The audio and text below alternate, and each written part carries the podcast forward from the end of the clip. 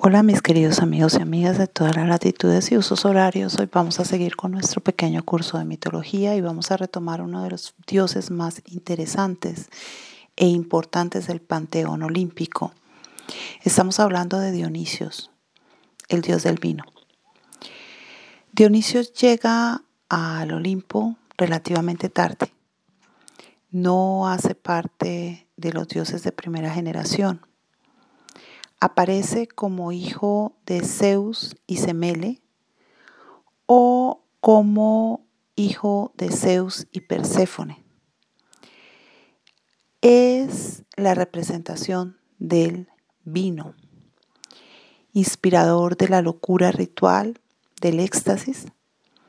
Va a ser también el Dios en torno al cual se generen aquellos cultos que tienen el principio más profundo dentro de la religión griega. No dioses políticos como serán los dioses olímpicos y más adelante hablaremos un poco de esto o hagámoslo de una vez, es decir, mm, para los griegos la divinidad es una fuerza natural con la que se pacta una no agresión y a la que se busca conciliar para que actúe en favor de la comunidad. Por eso se le rinden homenajes, se le presentan sacrificios y se le entrega a través de los mismos una parte sustancial de la víctima sacrificial. Generalmente eran todas las partes grasas de los toros o de los carneros, así como las vísceras. Esa parte que al quemarse y consumirse es más olorosa y que por tanto podría llevar este homenaje hasta el mismísimo lugar donde la divinidad se encontraba.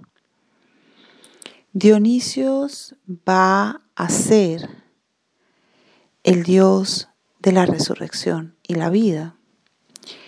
Es un Dios que atraviesa distintos procesos de transformación. También será el Dios patrón de la agricultura y del teatro. Se lo conocerá como libertador o eleuterio, ya que libera a los seres humanos a través de la locura o el éxtasis báquico, el éxtasis del vino. Eh, Dionisios además conjuga el texto teatral de la representación a la música del aulos para dar final al cuidado y a la preocupación. Es en su honor que se celebra el famoso titirambo, o ciclo en el teatro en el que se representan tres, tres tragedias perdón, y una comedia. Por ejemplo, uno de estos ciclos es el ciclo que aparece en la Orestiada de Esquilo, donde encontramos las tragedias que serán Agamenón, las Coéforas y las Euménides. Y a estas tragedia se sumaba una comedia. Las comedias que nos resultan más conocidas hoy en día son las de Aristófanes. La comedia era un espacio para la crítica política, mientras que la tragedia hace una exaltación de lo que será el etos o el deber ser moral y el patos, el sentir que llega hasta la agonía y que permite un proceso de catarsis. El ser humano hundido en un drama profundo que lo supera o que supera a través de un proceso de autoconocimiento y de, ah, digámoslo así, conciencia, coherencia, integralidad y capacidad para asumirse para hacerse dueño de cada decisión y enfrentar de esta manera al destino con todo lo que éste pueda traer de adverso. Dionisios quiere decir el que está incierto, el que mm, puede ser para muchos un Dios que hace relación a lo orgiástico, a lo que tiene que ver con la exaltación extrema de la vida humana gracias al consumo del licor.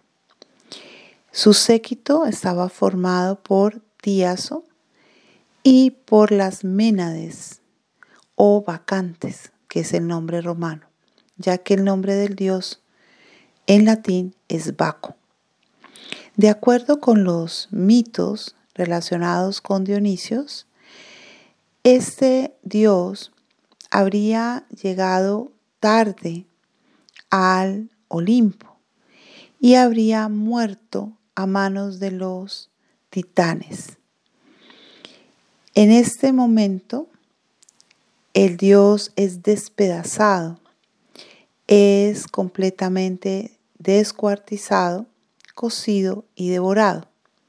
Entonces Zeus, su padre, castiga y fulmina con un rayo a los titanes, pero como se da cuenta que el corazón de Dionisio no ha sido devorado, usa este corazón para resucitar a su hijo.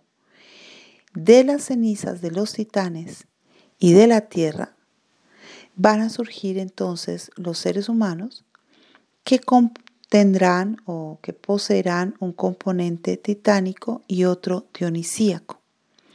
Al nacer con algo de la antigua culpa de la muerte del dios Dionisio, por lo cual deben purificarse al evitar el derramamiento de la sangre de los hombres y de los animales. De este modo, al final de la existencia, su alma sería liberada del cuerpo, que es su cárcel y su tumba, para reintegrarse al mundo divino de donde procederían. Otro eh, mito relacionado con la divinidad de Dionisio señala que cuando su madre Semele, que era una mortal, estaba embarazada, era esposa de Zeus, sintiendo unos feroces celos, insta a eh, Hermes para que tiente a la jovencita y la incite a pedirle a Zeus, su amante, que se le muestre en su condición divina. Zeus rechaza la posibilidad de hacerlo, pero está la insistencia de Semele que él finalmente accede, ante lo cual la joven cae calcinada, puesto que no tiene las condiciones para resistir la presencia de la divinidad en su forma pura. Zeus, compungido, toma la criatura del vientre, es decir, a Dionisios, se hace una herida en el muslo, pone allí al pequeño y lo, eh, digamos, cose la herida y lo gesta hasta que en el momento adecuado lo libera para que éste vuelva a nacer. De esta manera, eh, Dionisios va a representar nuevamente esa condición de el que vence la muerte y eh, digámoslo así, su nombre significaría el que nace dos veces, el dos veces dado a luz o dos veces parido. Lo cierto es que entre las comunidades griegas, este dios dio curso a una forma de culto sumamente profunda que fue la propia de los misterios eleusinos y también eh, estuvo relacionado con el culto de Demeter y con el orfismo, con la religión que busca liberar el alma de la prisión corporal y llevarla a un lugar más alto, que es el que verdaderamente constituye su origen y al cual ésta pertenece. Nos vemos.